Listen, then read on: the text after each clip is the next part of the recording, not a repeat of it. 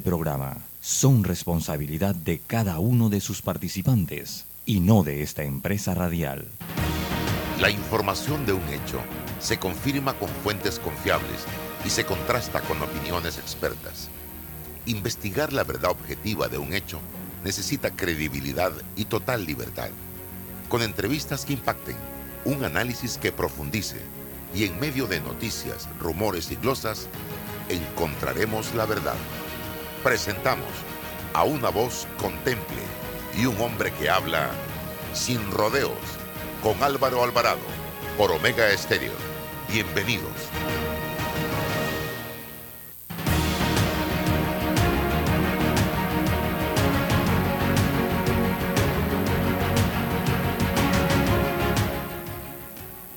Amigos, ¿qué tal? Tengan todos muy buenos días, bienvenidos. Estamos en Omega Estéreo, emisora con cobertura nacional en este su programa Sin Rodeos, también en todas nuestras redes sociales, Instagram, Facebook, fanpage, YouTube, Twitter, TikTok y eh, YouTube. Gracias por estar con nosotros a partir de este momento, como todos los días.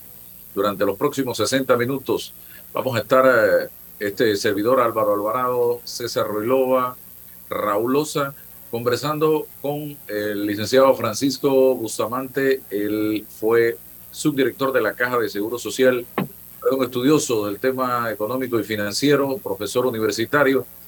Eh, y vamos a conversar con él sobre el tema de la Caja de Seguro Social para hacer un poco de docencia, que creo que va a ser bastante necesario trabajar el elemento docencia como si estuviéramos en un aula de clases frente a más de cuatro millones y medio de panameños que tienen la necesidad de comprender, de entender cómo funciona la caja y cuál es la situación actual de esta institución que pudiera poner en peligro si no se manejan las cosas de manera correcta y si no se habla con franqueza y de cara al sol de la realidad de esta institución en estos momentos. Bienvenido, señor eh, Bustamante, gracias por estar con nosotros.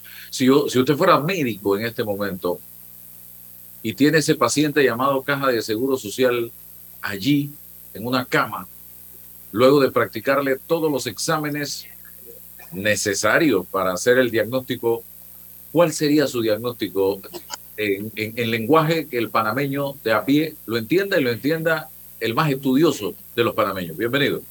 Sí, gracias. Eh, si, yo fuera médico, yo diría que es un paciente que requiere una cirugía radical si quiero salvarle la vida. Sin embargo, el paciente presenta eh, un edema en la cabeza, una alta fiebre y taquicardia.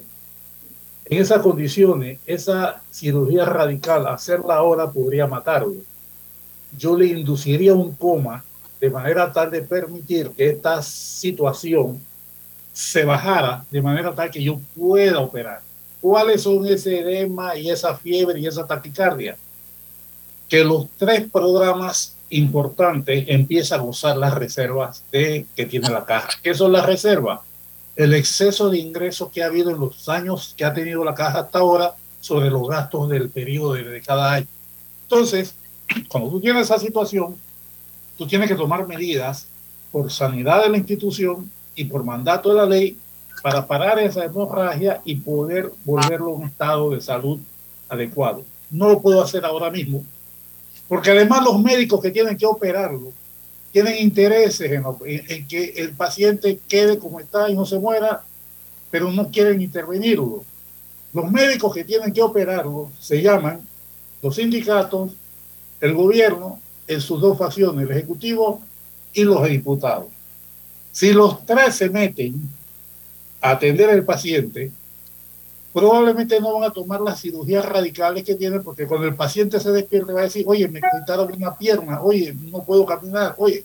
No, no, ellos quieren dejarlo así, atender los síntomas, pero no entrar a lo profundo. Eso sería una, siguiendo su ejemplo, el panorama que yo tendría si yo fuera un médico que me llega un paciente en las condiciones que está la caja de Seguro Social. ¿Lo puedo salvar? Sí. Pero es el momento de hacer esa cirugía radical.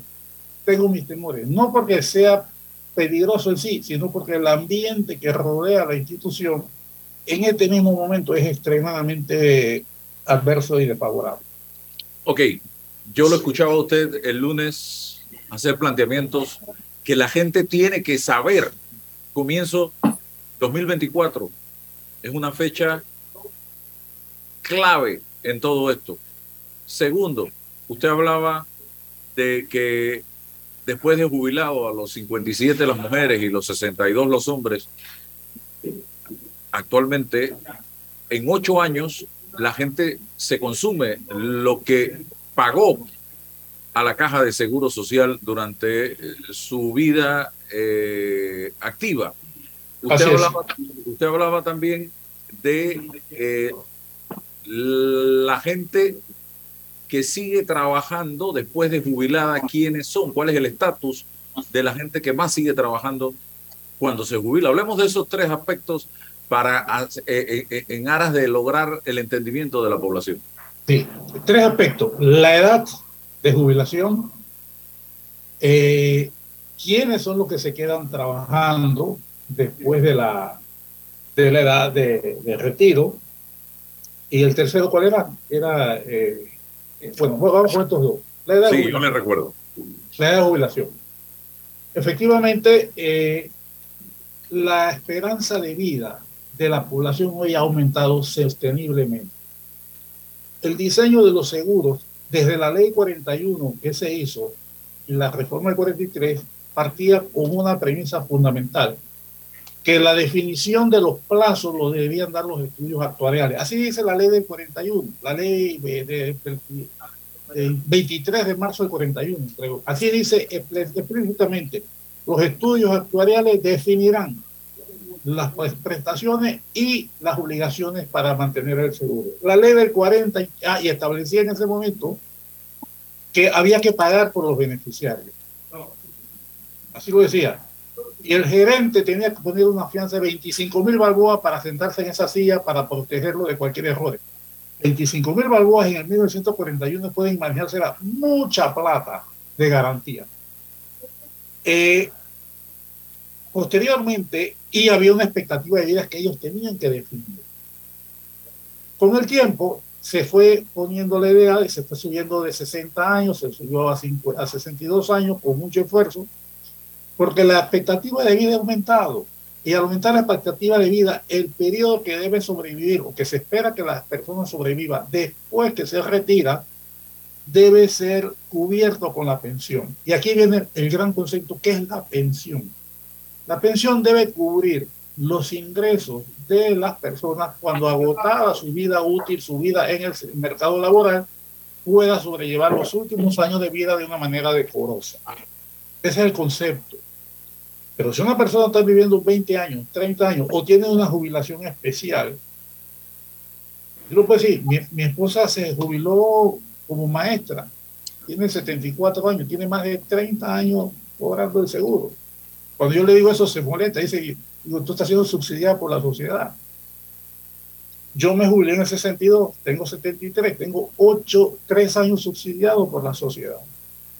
Entonces, ese es un problema. Si tú vas viviendo más, el aporte que hiciste en las actuales circunstancias, con los actuales parámetros, palabra clave, no es suficiente para cubrir el periodo de vida que tú tienes posteriormente. Ese es lo primero. Lo segundo es, bueno, ¿quiénes se quedan trabajando? Se quedan trabajando, uno pensaría, los que menos ganan. No es cierto, nosotros hicimos ese análisis y encontramos que efectivamente las personas que más se quedaban trabajando eran los que más ganaban. Y eso tiene una explicación. La primera es que son eh, personas que por la naturaleza de su trabajo tienen un desgaste físico menor que aquel que no tiene ese tipo de formación. Es la gente más educada, es la gente que trabaja en oficina, es la gente que tiene, es un técnico, una profesión. Y entonces esa gente primero tiene una, llegan a la edad de jubilación con una condición de vida más saludable. Ese es uno. La segunda, viven más. Y la tercera, que es también muy importante, su forma, su, su patrón de consumo es más alto. La persona que gana menos dedica casi todo lo que gana a su, subsistencia. La persona que gana más gana, gasta en otras cosas más allá de la subsistencia, tiene un patrón de consumo más diferenciado, más sofisticado, y lo mantiene y lo financia a través de un aumento de sueldo. Tú te imaginas una persona que gane 3 mil dólares y se jubila con el 60%, son 1.800 dólares, aumentó en 60% su sueldo, sin hacer nada. Y tiene la fuerza y la característica para poder trabajar más y tiene la lucidez y sobre todo tiene la voluntad de hacerlo. Entonces esa persona dice, amén, me estás dando un sobresueldo del 60% de lo que gano, ¿para qué me voy a ir? Entonces esa persona legítimamente que tiene toda la capacidad de trabajar y toda la inteligencia, lo hace, se queda. Sentido contrario, el trabajador manual, el trabajador poco, poco calificado, ese está chatarreado, como he dicho yo. Llega hecho leña a la edad. Aunque viva más años, vive menos que el otro. Entonces ese coge su dinero y como su pauta de consumo es mucho menos eh, eh, sofisticada, se conforma con lo que está ganando. El 60% le cubre mucho de sus necesidades. Entonces opta por irse para su casa porque para esa persona el tiempo es más importante que el consumo. Es una, una selección que hace de tiempo por consumo. ¿Y cómo se divierte? Aquí viene lo importante. Ese individuo se da cuenta que el mercado le está comprando su jubilación y va, va donde una financiera y la financiera dice, yo te compro tu jubilación por los próximos nueve años, lo llevan hasta los 60, 70 y, 70 y pocos años lo llevan. Y le compran la jubilación, le dan un montón de dinero a una persona que ganaba 600 dólares, le ponen en la mano 30 mil, 40 mil dólares. Eso es un capital para rico, se siente rico. Y no sabe administrarlo. Se lo fumiga. Se lo gasta en cosas que no son esenciales, porque es un, un dinero no esperado. Y después entra en la realidad que es su pensión y ya no puede volver a trabajar porque ya se salió. Ya optó por irse para la casa. Entonces comienza a decir, es que me están dando 200 dólares de pensión nada más. Eso me pasó en Boca. Me dice un tipo, mira, yo gano aquí 175, 125 dólares de pensión y me da el talonario. Y cuando yo el talonario, el tipo ganaba 350 dólares. Digo, mira, tu pensión es 350, no 175, 125. Y dice, ah, es que tengo pensiones alimenticias que pagar. Ahí está. Sí, eh, eh, voy a darle la palabra a Raúl, a César, pero se quedó el tema de eh, nuestro 9-11, nuestro 11 de septiembre en la caja es el 2024? Todos los números indican que para esa fecha debe terminarse la disponibilidad de fondos en términos de que lo que alimenta el déficit son dos fuentes, las reservas y el fideicomiso que está en la en la en el Banco Nacional. Esas dos fuentes no alcanzan para cubrir el déficit porque los ingresos que recaba el programa son menores que las obligaciones, los pagos que hace de pensiones. Es un sistema cerrado. Entonces, eh, no va a alcanzar. Y entonces viene el gran problema, que puede, podría suceder, cosa que no creo que, que se vaya a permitir, que la caja no tenga, teniendo dinero, porque tiene 10 mil millones de dólares, no puede pagar las pensiones porque el dinero de ese programa no, ya se acabó y la ley es clara, los programas no se pueden mezclar, los fondos tienen que administrarse individualmente. Entonces, ese es el problema. Entonces hay que tomar una decisión, lo que yo decía, como yo no quiero que se me muera ahí, pero tengo que operarlo, entonces tenemos que meterlo en un estado eh, una, un coma inducido para poder bajarle la presión, para poder hacer la cirugía profunda que hay que hacer. Entonces eso, eso es lo que estamos hablando. Bien, Raúl, eh, le doy la palabra y le hago un previo ahí, una previa. Yo siento, y lo percibo así, porque cada vez que veo encuestas sobre diversos temas nacionales, encuestas cerradas o abiertas, no veo a los panameños preocupados por este tema en realidad. Les preocupan muchos otros temas, pero no les preocupa eh, el tema de la caja de seguro social y sus jubilaciones. Los jóvenes mucho menos, porque el joven no ve como algo posible, como algo cercano la jubilación. Entonces yo creo que tenemos que empezar a ver este tema con preocupación porque si no, en el 2024 puede suceder que lleguemos un lunes a buscar la jubilación, los que ya estén jubilados y estén cobrando, y resulta que en el cajero no tiene dinero. Y si no hacemos algo, ya, hoy, no, mañana no, hoy corremos ese peligro. Raúl Buenos días, Álvaro. Eh, don Francisco Bustamante, César y a toda la audiencia de Sin Rodeos. Celebro que hayas traído a este gran invitado, a de quien he escuchado algunas entrevistas que me reflejan que es una persona que habla sin rodeos y que aborda las cosas de la perspectiva correcta. Mira, este, Álvaro, él mencionó en una entrevista reciente que las medidas paramétricas es inevitable abordarlas y tener que considerarlas. Me parece que nosotros debemos considerar que el presidente de la República convocó a una mesa de diálogo en donde tiraba una línea y decía, por favor, no tocar las medidas paramétricas. Y aquí hay una contradicción sumamente interesante. ¿Qué resulta? Que la caja de seguro social está en un momento tan difícil que lo que pase, si es negativo y no se toman las medidas a tiempo, las medidas correctas a tiempo, va a tener una implicación en la macroeconomía de nuestro país, de tal manera que nos va a afectar considerablemente. En cada familia panameña hay un impacto de distintas medidas de la Caja de Seguro Social. En cada familia panameña, eso es, eso es así. Entonces, ¿qué resulta? Que las medidas paramétricas que se tengan que abordar no son simpáticas para la población. Al no ser simpáticas para la población, los que tienen que tomar las decisiones suelen ser políticos. Y las vamos a tomar eh, en un momento eminentemente político, en medio del hervidero político que es eh, al inicio del 2024. Entonces, Raúl, esa es la diferencia entre el estadista y el político. El político piensa en las futuras elecciones y el estadista en las futuras generaciones. Correcto, así es. Yo creo que ese es uno de los grandes problemas que tenemos nosotros y me gustaría que el profesor Francisco Bustamante nos ahondara un poco, sobre todo por lo siguiente se necesita estatura de estadista para informar a la población correctamente y para tomar las decisiones, no estar escurriendo el bulto, evadiendo la responsabilidad, procrastinando para que sean los próximos gobiernos los que tengan que cargar con la con la con el costo político. Aquí en 1984 por allá tomamos una determinación y, la tomamos consciente de que tenía un costo político y ahora se requiere esa estatura de estadista y no estar escurriendo el bulto. Usted hizo una, una observación al momento de su introducción. Es el momento de tomar las, de, las correcciones para la Caja de Seguro Social. Se lo dejo ahí y le hago la pregunta.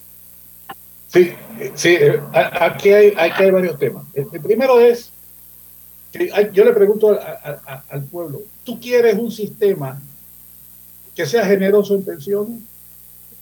¿Tú quieres un sistema que te garantice atención médica, no importa el estado eh, social que tú vengas? ¿Tú quieres entonces, si me dices sí a las dos preguntas, tú quieres un estado de bienestar?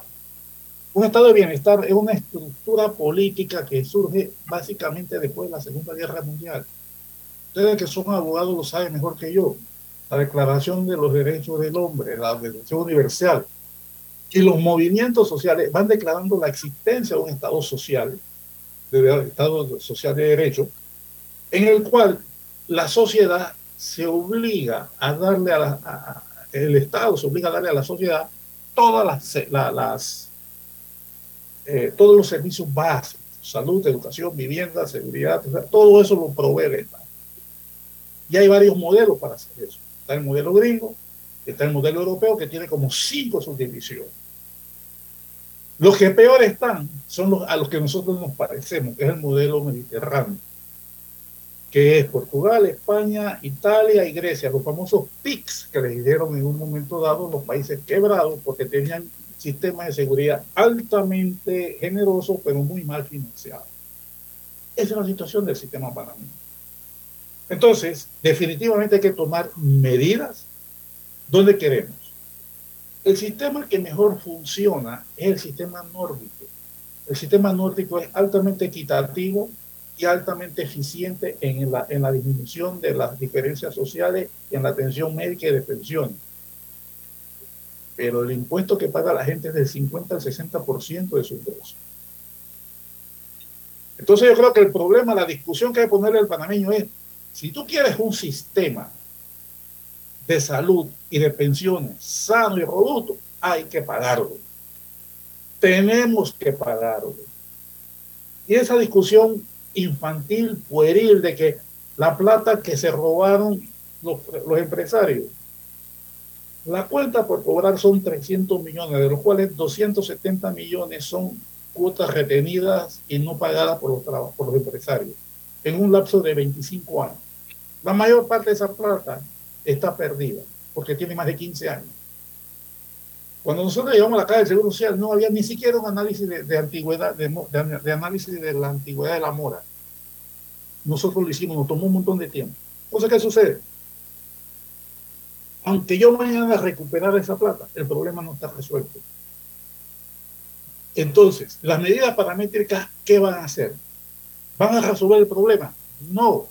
Van a aliviar la presión fiscal por ese desastre macroeconómico que dice el licenciado Osa, que efectivamente, mientras menos dinero haya que sacar del Estado, menos presión fiscal se pone sobre el resto del gobierno y la sociedad panameña. Entonces, las medidas paramétricas lo que van a hacer es que van a, a flexibilizar y aliviar la presión sobre las finanzas públicas para poder atender el resto de las obligaciones que tiene el Estado. Entonces, eh, definitivamente sí, las medidas paramétricas en un momento dado se tienen que analizar. Son cuatro básicamente las medidas paramétricas. La edad de retiro, la, eh, la densidad de cuota, que es el número de años que hay que trabajar, la tasa de reemplazo, que es el porcentaje que te devuelven como pensión, y la cuota o, o, obrero patronal. Obrero patronal. Son básicamente las cuatro medidas que hay que hacer.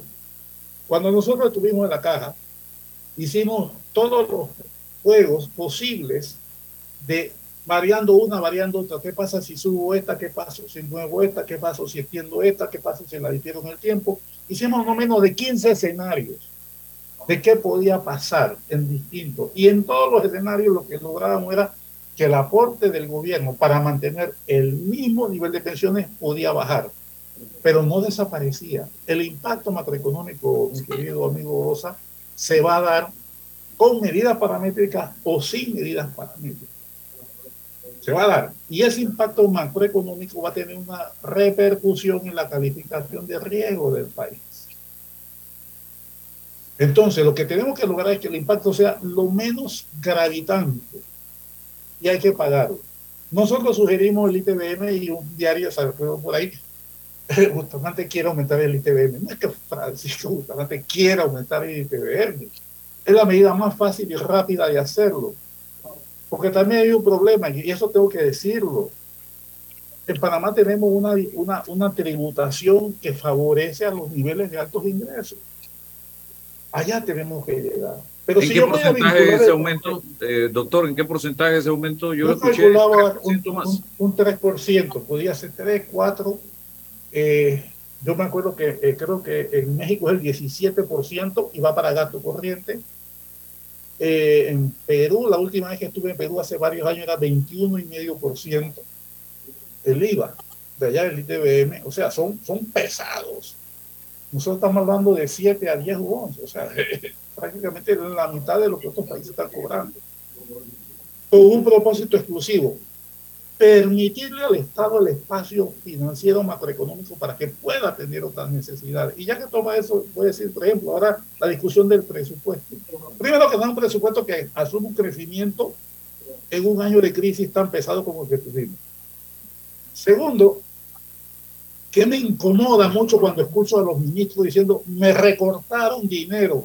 Esa no es la forma correcta. Es decir, ¿cuánto tenías el año pasado y cuánto te están dando ahora? Antes tenías 5 mil millones, ahora tienes 6 mil, 5 mil 600, te aumentaron bastante. que yo quería 7 mil. Bueno, lo que tú querías lo que se te dio es diferente. Se te dio más de lo que tenía, pero menos de lo que aspiraba. Esa es una. El mes se queda callado. Y viene la pregunta de fondo que yo le hago al país. ¿Qué vas a lograr con ese dinero que estás pidiendo? ¿Cuáles son los resultados de esa gestión que vas a hacer? En Panamá el presupuesto público se maneja de gastos, no de resultados. Entonces, no hay manera que tú puedas justificar los gastos que tú tienes porque no hay medición del resultado de, ese gasto. Entonces, sí, va a tener un impacto, por supuesto que lo va a tener. Lo que nosotros estamos proponiendo es que el impacto sea lo menos pesado posible para que el Estado pueda atender las necesidades, pero a la vez yo le digo al Estado, pero señor Estado, usted tiene que mejorar la presupuestación, usted tiene que ir hacia una gestión más eficiente del gasto y en algún momento tenemos que revisar la estructura tributaria del país, porque no puede ser que los más ricos son los que menos tributan en este país. César Relova. Álvaro, buenos días. Raúl, buenos días. Don Francisco, buenos días. Buenos días a todos los que nos escuchan en la mañana de hoy. Bueno, me dice mi gente del interior que tiene una inteligencia extraordinaria, que la primera, el primer problema es no llegar chatarreado a la, a la hora de la jubilación. Así que tenemos que que tratar de conservarnos, ¿no? Tomando literalmente la palabra de, Francisco. Em, he escuchado a varios líderes de partidos políticos hablar de que esto reconocen la connotación financiera económica del asunto, pero que tiene altas dosis de, de impacto social. Entonces, eso hay que gestionarlo políticamente cuando se toman las decisiones. ¿Quién va a gestionar políticamente eh, los impactos y los sacrificios. Cuando la salida es las medidas paramétricas, cuando la salida eh, puede ser el aumento del ITBM. Pero ¿y qué pasa con, con la burocracia del Estado? No baja los costos. Jugamos a la politiquería. Aquí hablamos de millones de dólares para otras cosas y, y, y, y nadie se ajusta el cinturón. Y ese siempre es el deber ser. Porque una medida de aumento del ITBM se da porque se da inmediatamente. Entonces, eh, hay que esperar que los líderes políticos y la burocracia funcionen el deber ser de reducir sus costos en, la burocracia. Entonces, ¿cómo, ¿cómo trabajamos desde lo político las, las soluciones que tienen ese impacto social? ¿Cómo le decimos a la gente? Ustedes se tienen que sacrificar ya, ya y ya. Eh, eh, eso es un tema, ¿no? Que, que está ahí. Reconociendo que es un tema de plata, que es un tema técnico, que es un tema financiero, pero usted tiene que ir a buscar una solución política a este asunto. ¿Cómo lidiamos con eso, Francisco? Bien, usted dijo, empezando una, una cuestión que es una tremenda, y yo sí, yo siempre digo que la gente, nuestra gente, yo soy interiorano, por un lado veragüense y por otro santeño, eh, es gente con una inteligencia natural y, y, es así, mira, no llegar chatarreado a la edad de jubilación. ¿Sabes lo que significa eso? La profundidad de esa frase es lo que yo dije, nuestro sistema de seguridad social. Nuestro sistema de salud es curativo no es preventivo. Entonces, la persona que llega a los 62 años llega con hipertensión y no sabe que la tiene. Llega con diabetes y no sabe que la tiene. Tiene enfermedades coronarias y no sabe que la tiene. Porque no ha tenido un manejo de su salud del resto del tiempo antes de llegar a esa edad. Entonces, el primer tema en cuanto a cómo llegar en condiciones saludables a la edad de jubilación pasa por un cambio de modelo de gestión de la salud pública, con un énfasis en la, en la prevención y no en la curación. Eso es la primera parte. Vamos con la segunda parte. ¿Cómo tomar decisiones políticas definitivas eh, que, son que son inevitables, pero que tienen un costo y que nadie quiere evitar? Es exactamente por el cual yo digo que pedirle a la clase política que mute, se transforme, se sublime en un momento donde están jugándose los puestos y que toman ese acto de rebeldía social, de compromiso humanista o cristiano si lo son, y toman las medidas que hay que hacer a costa del beneficio propio, es pedirles demasiado. No lo van a hacer. Porque esa asamblea que está ahí no es mejor ni peor que el pueblo que representa. Y ese ejecutivo que tenemos no es mejor ni peor que el pueblo que gobierna. Es exactamente igual. Nosotros lo pusimos ahí. Entonces yo le digo al pueblo, tú quieres un mejor gobierno, te toca a ti escogerlo. Es la primera cuestión política. No le pidas a alguien que sea mejor que tú si tú lo pusiste ahí. Empieza a escoger los mejores que están a tu mano. Esa es la primera decisión que yo le digo al pueblo. No pongas tu vida en manos de otro. Toma tu control de ella. Entonces te toca a ti decir a quién le voy a dar mi voto. Al compadre al que me va realmente a resolver. Esa es una. La segunda, ya con los que están ahí, yo creo que pedirles que se empinen sobre las pequeñeces que puedan tener es demasiado pedir. Yo creo lo que hay que decirles, señores, ok, yo no te voy a presionar. Pon el dinero que falta para cubrir el bache de los 3, 4, 5 años y en ese tiempo vamos a estructurar una solución de país y que todos los candidatos a presidente, todos, desde el más, desde mayor posibilidad al de menos posibilidad, se le enseñe, se le diga, señor, esta es la realidad y el día que usted toma posesión, lo primero que tiene usted que hacer es abocarse a discutir las opciones que le voy a entregar de qué hacer. Y entonces gestionar políticamente con una asamblea nueva y un gobierno nuevo aquellas medidas que hay que tomar. Y en ese momento podemos reclamarle y decirle, ok, usted también gobierno, y por eso lo dije, usted tiene que cambiar la forma de hacer presupuesto, usted tiene que cambiar la forma de administrar el Estado, tiene que tecnificar la gestión financiera del Estado. Entonces, es, un, es un trabajo complejo. Es más, tengo una mala noticia. Resolver la crisis del sistema de seguridad social no lo va a hacer el próximo gobierno, va a tomar por lo menos dos gobiernos por la complejidad del tema, porque es un problema de Estado. Entonces, esa es la respuesta que yo te puedo dar. No le pidas peras al olmo, dale el beneficio de la duda de que ellos van a actuar en función de sus intereses y tienes que entender que es así, pero pídeles que hagan ese acto solidario de poner los recursos a la caja para que pueda hacerle frente a la, al bache y que se desarrollen todas las posibles soluciones para que un gobierno fresco y renovado pueda hacer la cirugía que necesita el sistema. Eso es lo que yo me atrevo como panameño, con los pies en la tierra, que no creo en pajaritos preñados, que es lo único que pudiéramos hacer en el corto plazo. Eh, profesor, ese 3% al que usted menciona o 4%, ¿cuánto nos pudiera representar eh, anualmente? Porque la información que yo tengo es que necesitamos en el programa solidario, mal llamado solidario, eh, para pagarle al último jubilado, dentro de no sé cuántos años, usted me dirá el tiempo exacto, cerca de 60 a 64 mil millones de dólares, sin tocar el de beneficio definido, que es eh, el de la juventud. No, ese, es el mixto, el mixto. Perdón, el mixto, el mixto, que fue el que empezó a regir con la reforma del gobierno del presidente Martín Torrijos, que fue la última reforma sustancial que se hizo eh, a la ley 51 de la Caja de Seguro Social.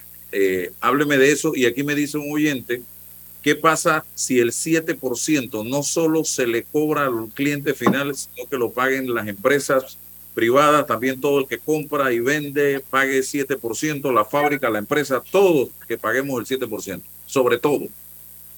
Sí, bueno, primera parte, ese 64 mil millones es el déficit actuarial acumulado. ¿Qué significa? Esa es la plata que va a costar pagarle hasta el último jubilado en, los próximos, de aquí a los 60 años, creo que, que se espera que se muera el último de los jubilados, ¿no? De este programa. De este programa, del de, beneficio definido más llamado solidario. Esa sería la deuda actuarial que habría que hacerle frente. Eso definitivamente golpea las finanzas de cualquier Estado y eso hay que entenderlo. Lo que yo he querido decir es que hay que financiarlo con nuevos impuestos. Ese es uno. Cuando hablamos del 7% eh, o el 10%, realmente el 7% se llama, es un impuesto en cascada.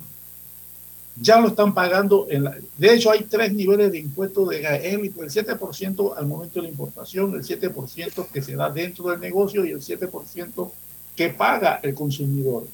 ¿Qué es lo que sucede? Por ejemplo, si yo importo una camisita y cuesta 10 balboas, yo pago 10.70. ¿Ok? Y cuando yo la traspaso al siguiente que la vende, él la va a vender en 15 y va a venderla a 1.05. Pero ese de 1.05, él le va a yo le pago los 70 centavos al gobierno. Ese que vende en el de intermedio, él va a pagar de ese 1.05, él va a descontar los 70 y va a pagar la diferencia al Estado. ¿Me explico? Entonces él va a darle 35 centavos. Y el que compra al final va a pagarle y ahí paga también el último vendedor su pedacito. Cuando tú sumas el 7% es más del 7%, porque cada uno va pagando en su tramo. O sea que ya ese impuesto en cascada se va pagando en cada una de las etapas por las que pasa el bien o servicio que se vende. Ya está contemplado. Eh, esa sería la explicación que yo le daría en cuanto a su recomendación, pero eso es exactamente el impuesto en cascada funciona así. Cada parte va pagando la siguiente descuenta lo del anterior y paga lo que es la adicional al precio. Ok, ¿y cuánto representa el 3% o 4% que usted eh, cuando nosotros hicimos el cálculo con números hasta el 2018 y con información que me dio el MEP, estaba alrededor de los 700 millones de dólares. Eso era lo que daba aproximadamente. Definitivamente no es la cantidad de plata. Primero eso va subiendo porque el volumen de ventas va subiendo en el tiempo. Eso era para, eh, estamos hablando en el, encima del análisis era para el 2021, ya estamos en el 22. Eh, después lo hicimos en el 21, daba como 850 millones de, recaudación. Eh, y va a ir subiendo, pero el déficit es superior.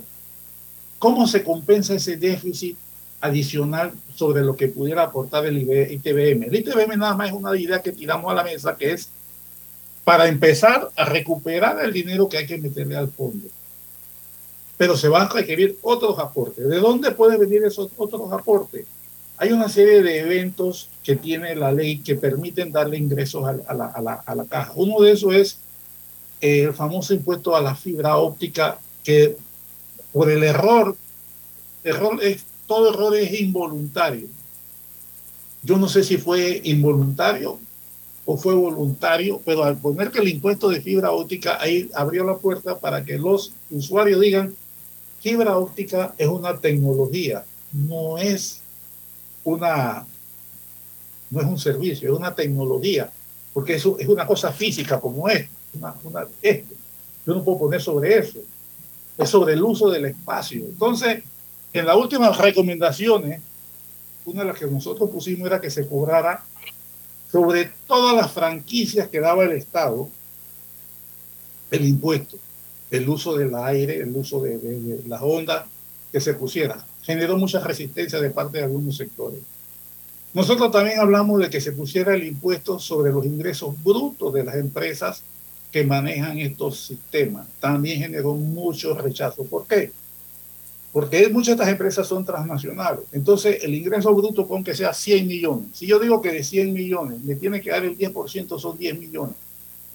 Pero esa empresa, en su contabilidad, permitido legalmente, dice que le tiene que pagar 50 millones a su casa matriz en Europa o en Estados Unidos. Entonces, va quedando y resulta que la ganancia neta es de 3 millones, no de 100. Entonces nosotros decimos, no, dámelo sobre la ganancia bruta porque tú me puedes ir descontando tantas cosas que al final la base imponible se reduce enormemente. También generó mucho rechazo de algunos sectores porque sentía que le estábamos apretando mucho el zapato a estos sectores, ¿no? Entonces sí hay que complementarlo con otros ingresos. Pero Francisco, pero ese complemento, una vez eh, logres un ingreso eh, de 800 millones ¿cuánto resta? ¿200 millones? ¿100 millones? ¿Cuánto va creciendo en el tiempo, va creciendo. Es que los dos van creciendo. Acuérdate que si el IVA, el ITBM va creciendo en el tiempo, pero cada vez hay más jubilados y menos cotizantes, también va creciendo. Entonces tú tienes que prever los mecanismos de que también vayan siendo creciente ese, ese gap, esa diferencia entre... Hay que ir llenándola, entonces por eso hay que hacer todas las corridas y todos los análisis en esa proyección para poder arribar a cuál serían las medidas tributarias necesarias para poder... Pero que no es escandaloso tampoco el espacio ese que queda, 200, 300 millones de dólares por ahí se va, ¿crees? Bueno, para mí es mucha plata. Raúl, eh, la palabra para usted, eh, pero dejo sobre la mesa una interrogante, equiparar y esto va a sonar a palabras sucias para las damas que me escuchen, pero equiparar la edad de jubilación hombres, mujeres, porque la mujer se está jubilando a los 57 años y la mujer a los 57 años está en una etapa productiva extraordinaria. Eh, ¿Pudiera ser una opción? Es una opción, la edad de jubilación, dije, es una de las opciones. Eh, esa diferencia en otros países más igualitarios ya ha desaparecido. Creo que en Suiza acaban de votar una ley donde equiparan la edad entre hombres y mujeres. En Francia creo que también están, en España en ese proceso. O sea, ya hay un movimiento internacional a equiparar las edades. Entonces yo creo que eventualmente en Panamá eso se va a dar. Raúl. Le entendí a Francisco que no es el momento porque el gobernante no es mejor ni peor que el pueblo al que gobierna y que no va a tener el gobernante actual la capacidad de comportarse a la altura, dar la talla de estadista que se requiere para tomar medidas que impliquen algún sacrificio para, para él, para el propio gobernante. ¿Qué nos indica? Sugiere como que le inyectemos un fondo que le permita llegar al estado de coma inducido para buscar un mejor momento que sería en el próximo gobierno al principio con el nuevo presidente y con los nuevos gobernantes. Si el gobernante no es mejor ni peor, si el gobernante de hoy no es mejor ni peor que el pueblo que gobierna, ¿qué nos, ¿qué nos puede indicar que el gobernante de mañana puede ser mejor o peor que el pueblo que gobierna? Gracias, Raúl. Por eso empecé yo diciendo que la solución de este problema empezaba por la elección que va a ser el pueblo. La calidad, si nosotros le decimos al pueblo, mira pueblo, este es el problema que va a tener que resolver el siguiente gobierno. Y tú vas a escoger al que lo va a resolver. Si tú escoges a un bribón o a un incapaz o a alguien que le falta el coraje para tomar las decisiones, no te quejes. Yo le estoy devolviendo, dice la, la ley que la soberanía reside en el pueblo. El único que puede resolver esto es el pueblo. No esperes un gobierno mejor que tú. Entonces, por eso yo arranqué mi, mi, comentario a César, que la solución política empieza por la selección de los mejores candidatos políticos que haya. Y aquí voy a decir una cosa que va a sonar a anatema. Los mejores candidatos no están en un partido, están en los distintos movimientos y en las distintas eh, instancias políticas que se mueven tú podrás encontrar buenas figuras en cambio democrático, en RM, en el panameñismo y en el PRD y en los independientes. Entonces, le toca al, al, cliente, en este caso, como si fuera un mercado, donde va a ejercer su derecho a voto, que es su poder de compra, ¿a cuál voy a comprar yo? ¿A quién voy a darle mi voto? Yo creo que ese es el gran reto que tenemos nosotros de aquí adelante. Tú quieres una solución saludable y permanente y escoger a la persona correcta. Y que sea eh, la correcta, escoge a la persona correcta. Ah, tú quieres que te dé más de lo mismo. Entonces, pueblo, tú tienes lo que has comprado. Yo no estoy echándole la culpa a los políticos. Yo le estoy diciendo al pueblo, al pueblo, asume tu responsabilidad de soberano. No esperes que los que están ahí sean mejores que tú, que tengan el altruismo que se espera. Yo estoy leyendo un libro que ya es viejo, pero lo, estoy leyendo hace poco, que se llama eh, La economía del bien común de Jean Tirol. Lo estoy leyendo y ahí hay una frase donde un estudio, un Jean, Jean ya, eh, no me acuerdo el apellido, el tipo le mandaron a hacer un estudio en Francia, él dijo, que no esperábamos al turismo de los gobernantes porque ellos actúan en función de sus intereses propios. Y eso causó un escándalo en Francia. Señores, no esperemos de nuestros gobernantes que ellos vayan a actuar en función de los que los eligieron. Cada uno que llega a una función de poder va a desarrollar la función eh, de acuerdo a su visión de Estado que tenga. Si él llegó ahí pensando que era su, su beneficio lo va a hacer. ¿Por qué tenemos tan, eh, eh, conductas tan distintas en la Asamblea? Tenemos un grupo de gente que demuestra con sus acciones y sus palabras que sí quieren el bien común. Y tenemos otros que todas sus acciones son o para beneficio propio o de algunos grupos que ellos representan. Nadie puede decir que no sabe quiénes son sus diputados. Usted fue diputado, Raúl. Usted sabe no, que yo. legislador. Bueno, legislador, pues. Usted vivió ese ambiente. Usted conoce el monstruo en sus entrañas. Ustedes llegaron en un momento donde la sociedad panameña quería un cambio y tomó una decisión de cambio y llevaron un montón de gente que en circunstancias normales probablemente no habrían llegado. Yo creo que estamos en una de esas coyunturas, no por una guerra interna, sino por una lucha por la preservación de una institución que, lo digo con las palabras que empecé, está cuidando al panameño desde antes de nacer, cuando está en el vientre de su madre, y que está cuidando al panameño desde hasta su muerte en la vida de los sobrevivientes. Esa institución merece ser preservada. César. Yo, yo aprovecho el, el, bagaje cultural que, que, tiene Francisco porque abordó para mí un, un tema fundamental, que es el concepto de estado de bienestar y cómo, y cómo em, los sistemas de los países de, jubilaciones, de pensiones, se enlazan dentro de ese gran concepto de estado de bienestar. Porque precisamente el estado de bienestar es una respuesta de los estados a la, crisis del liberalismo de las primeras cuatro décadas del siglo XX. Una respuesta.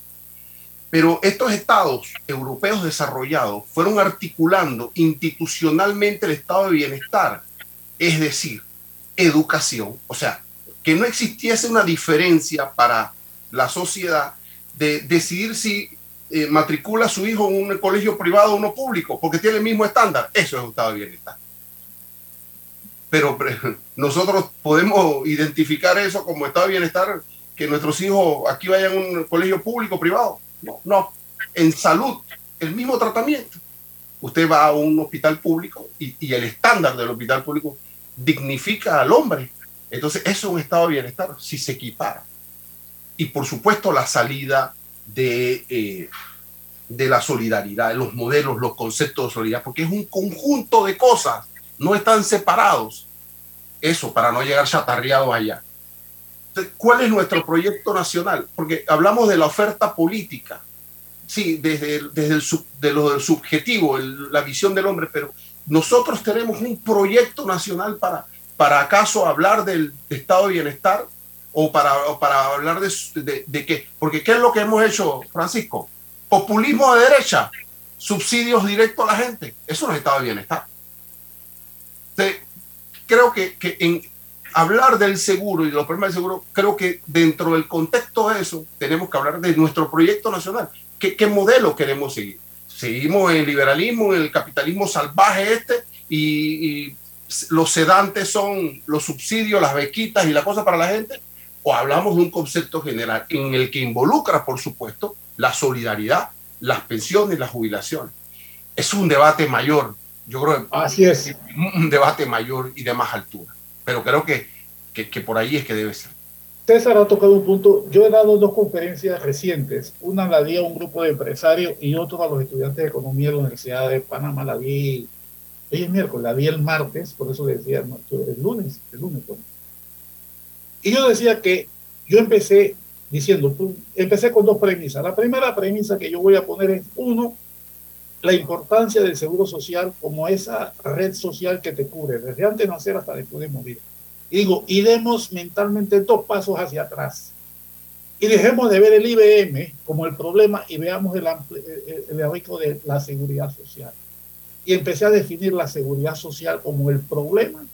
Y para entender la seguridad social te lleva inevitablemente a la concepción de cuál es el estado de bienestar que queremos. Esa es la discusión que falta en este país. Y tú tocaste un punto muy interesante, César. Yo soy santanero. Yo nací en Santana, frente al Banco Nacional, en una de esas casas por ahí. Yo nací ahí. Y estudié en Manuel José Hurtado, santanero. Y cuando salí de, de primaria, salí becado para un colegio religioso. Y yo le dije a mi mamá, que era viuda, que yo prefería ir al Instituto Nacional. Y mi mamá negoció la beca y me la cambiaron. ¿Por qué digo esto? Porque el prestigio que tenía el Instituto Nacional era de tal magnitud que en mi formación no importaba dónde yo fuera, el colegio privado panameño, yo sabía que en el instituto la iba a tener y la tuve. Pasados los años, yo tengo dos hijas y a mí no se me ocurrió mandarlas a una escuela pública por la degradación del sistema. ¿Quiénes son responsables de que eso haya pasado? Yo digo que los principales enemigos de clase del pueblo panameño son los maestros. Yo sé que no, soy candidato a ningún puesto de dirección pública, así que por eso hablo así. Los educadores panameños se han convertido en los enemigos peores de la educación de los pobres. Pero esos mismos educadores en la tarde van a trabajar en una escuela privada. Entonces yo siento, volvemos al tema del individuo, el hombre, la persona. Yo escuché un día a un ministro con el que me, invitó a trabajar con él en el tema de Gapi. El hombre estaba indignado porque gente de su clase le estaban pidiendo becas para sus hijos y él me decía, ellos pueden pagar la educación de sus hijos, ¿por qué me piden eso a mí? Dejémoslo para la gente más pobre, un hombre de alta clase social. Y ese día le dije, ministro, mi respeto para usted. Y le dije, ¿sabe por qué? Porque mi hija estudiaba en México, yo vivía en México, y mi hija dice, papi, escríbele a la universidad que, que, me den una beca porque tengo la nota para una beca. digo, hija, tienes las notas, pero tu papá puede pagarte tu escuela. Deja ese espacio para alguien que no pueda pagar.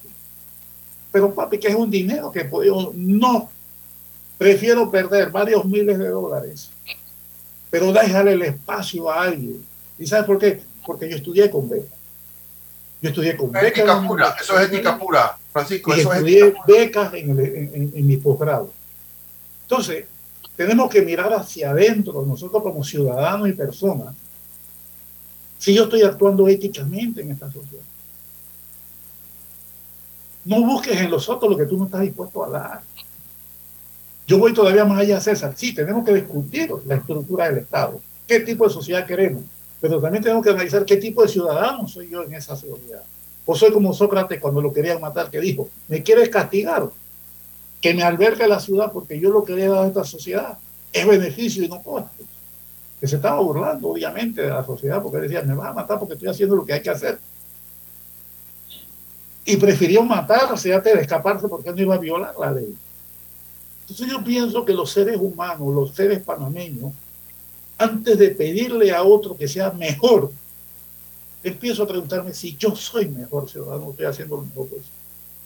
Profesor, escuché ayer a un diputado hablando de décimo tercer mes para los jubilados. Me gustaría saber breve, porque ya se nos acabó el tiempo, ¿quién va a pagar eso? Décimo tercer mes para jubilados y segundo, si se pudiera pedirle prestado por parte del programa eh, definido al programa mixto que tiene ahorros sustanciales y que la gente, los que están metiéndole plata a ese programa, ni siquiera saben, a pesar de que la ley lo dice, cuánto tienen ahorrado en ese programa. Eh, brevemente las dos eh, La primera cosa es, es, pedirle, ojalá que se pudiera, pero las finanzas en la caja no dan para pagar ese tercer mes. Punto, no lo da, no hay de dónde.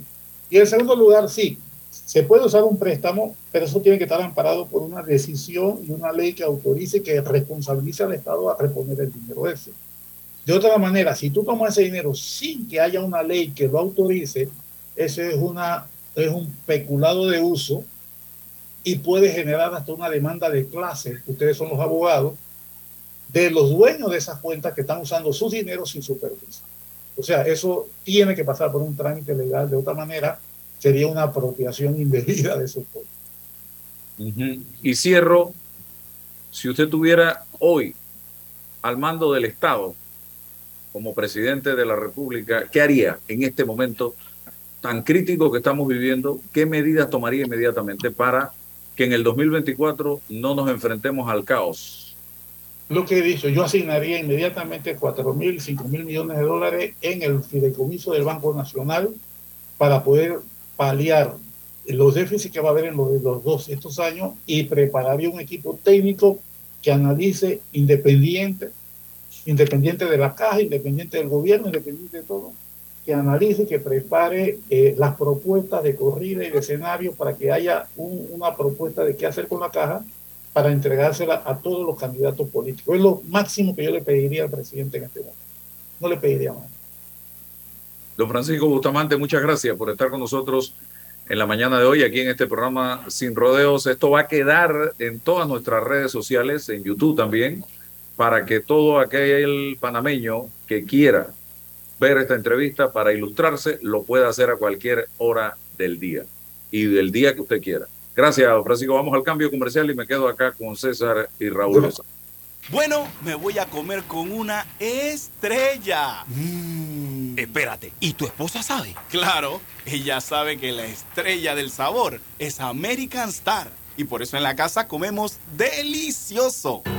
American Star, el tasajo, jamón, chorizos y embutidos más suaves, económicos y con el sabor que le gusta a todos. ¡Oh! ¿Me invitas a conocer esa estrella? Busca la estrella roja y azul American Star, la estrella de tu cocina. Atención segura y confiable a través de videollamadas desde el Centro de Atención al Usuario y kioscos multiservicio ubicados en puntos accesibles en todo el país. Son parte de los cinco mecanismos del Tribunal Electoral para el proceso de firma de respaldo a precandidatos de libre postulación. En el Tribunal Electoral trabajamos permanentemente y estamos preparados para cumplir con transparencia este proceso que inicia a partir del 15 de agosto de este año en pro de la democracia. Tribunal Electoral, la patria la hacemos contigo. ¿Ya tienes todas tus vacunas? Protégete de enfermedades y sus complicaciones en el futuro. Prevenir es la clave para una vida sana. Las vacunas son seguras. Caja de Seguro Social. Aquí, ahora, siempre. La respuesta a tus necesidades la encuentras en la feria Caja de Soluciones de Caja de Ahorros. Durante todo el mes de septiembre, aprovecha las mejores promociones y tasas especiales. Te esperamos en nuestras sucursales. Para más información, visita www.cajadeahorros.com.pa. Caja de Ahorros, el banco de la familia parameña. Cuidemos juntos el Metro de Panamá manteniendo sus instalaciones limpias, evitemos comer en ellas y botemos la basura en los recipientes marcados. La metrocultura la hacemos juntos. Metro de Panamá, elevando tu tren de vida. Hermano panameño, la recuperación empieza en ti. Cemento Chagres, el cemento panameño que nos une. Bahía Motors presenta el nuevo Honda HRV. Diseño, seguridad, tecnología y espacio interior. Todo pensado para que tú termines haciendo esto. Siri, si mojo una almendra, ¿sigue siendo un fruto seco? Creo que no te entiendo. Siri, ¿por qué las cajas de pizza son cuadradas si las pizzas son redondas? Buena pregunta. Nuevo Honda HRV un carro pensado para mejorarte la vida. Arrancó el proyecto Censal con la prueba tecnológica. Del 18 de septiembre al 15 de octubre estaremos midiendo nuestras plataformas tecnológicas, flujo de procesos y el desempeño de nuestro talento humano. Hagamos de los censos década 2020 todo un éxito. La prueba tecnológica la haremos en ciertas áreas de Tocumen, Capira y en todo Altos de los Lagos en Colón. Recuerda, del 18 de septiembre al 15 de octubre llevaremos a cabo la fase presensal, porque uno a uno hacemos grande a Panamá. En Panama Ports nos mueve lo que a ti te mueve. En estos 25 años para el puerto y para nuestros colaboradores, cada día representó un nuevo reto. Pero gracias a ese esfuerzo, a esas ganas de crecer y de salir adelante, es lo que nos ha llevado a estar donde nos encontramos hoy. Panama Ports, 25 años unidos a Panamá. Ni los chats puedo leer ya. En Sosa y Arango el examen es de cortesía y hay paquetes de aros más lentes desde 49 balboas. Es que no tengo tiempo de ir hasta allá. Son 36 sucursales, siempre hay una muy cerca. Óptica Sosa y Arango, tenemos todo para ti. Bueno, yo veo que la carretera acá en Lomacobá está avanzando. Yo me dedico a la venta de frutas y vegetales, abastecos, abarroterías y tienditas. Y uno se pone contento, pues, de que con la construcción de todos estos carriles que están haciendo, voy a poder llegar más rápido allá a la ciudad y voy a repartir todo en menos tiempo y ahorrarme plata en gasolina. Ya falta menos. La ampliación del tramo entre el Puente de las Américas y Arraiján lleva más del 50% de avance. Y al terminar, será más fácil entrar y salir de la ciudad, mejorando la vida de cientos de miles de panameños. Ministerio de Obras Públicas, Gobierno Nacional. Eres grande Panamá, abriendo rutas al progreso, caminando hacia el futuro, avanzando en el proceso. Eres grande Panamá, juntos vamos creciendo. Con la ampliación de la carretera Puente de las Américas a Raiján, más de 600.000 familias se verán beneficiadas con una mejor calidad de vida. Grande Panamá, juntos vamos creciendo. Un gobierno en acción.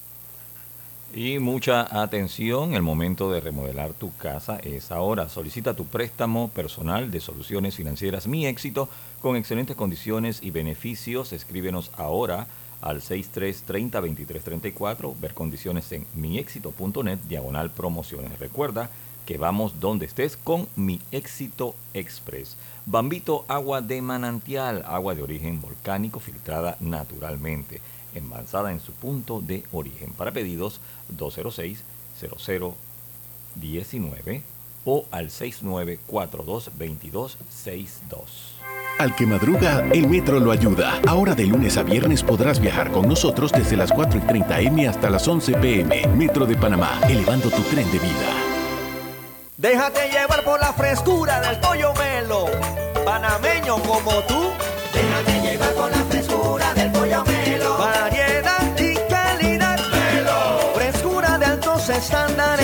la calidad es una promesa.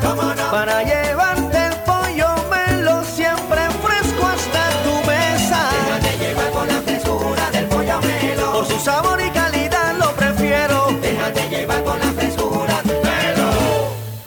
Hace 25 años llegó Más Móvil, la señal que el país esperaba para avanzar con las últimas tecnologías. Una señal de unión que ha cerrado brechas. Una señal de progreso con grandes aportes a la economía de Panamá. Una señal de innovación con una potente red de fibra, más TV total y más Wi-Fi 360. A simple vista es solo tecnología, pero es el talento de nuestra gente, la verdadera señal del futuro.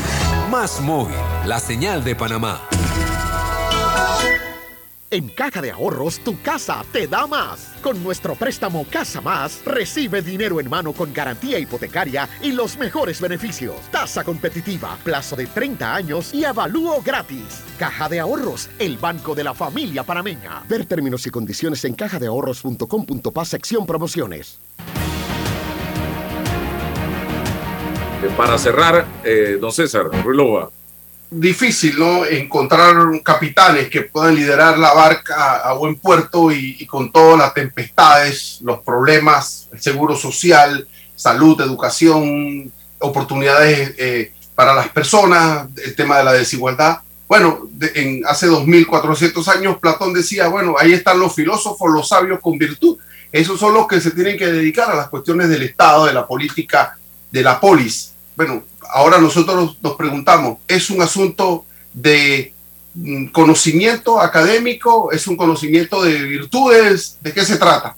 Encontrar un hombre no solamente con talentos académicos que conozcan los problemas, sino que tenga la voluntad, la ética, la transparencia para hacerlo. ¿De dónde lo sacamos? ¿Cómo lo fabricamos si nuestro sistema político nos impone las ofertas de los partidos políticos? ¿Qué hacemos? Tenemos un problema, creo yo, mayor, que es el tema de la refundación institucional del Estado. Muy bien, Raúl, gracias. César, a todos ustedes por la sintonía y sintonícense, pueblo panameño, jóvenes, adultos de diferentes áreas del país con este tema de la caja de seguro social. Se los pido de todo corazón. ¿Tú vas a llegar chatarreado a la hora de tu jubilación o cómo tú te sientes? Si es que llego.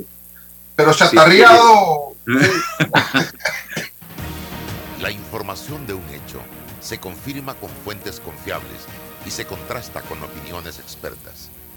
Investigar la verdad objetiva de un hecho necesita credibilidad y total libertad.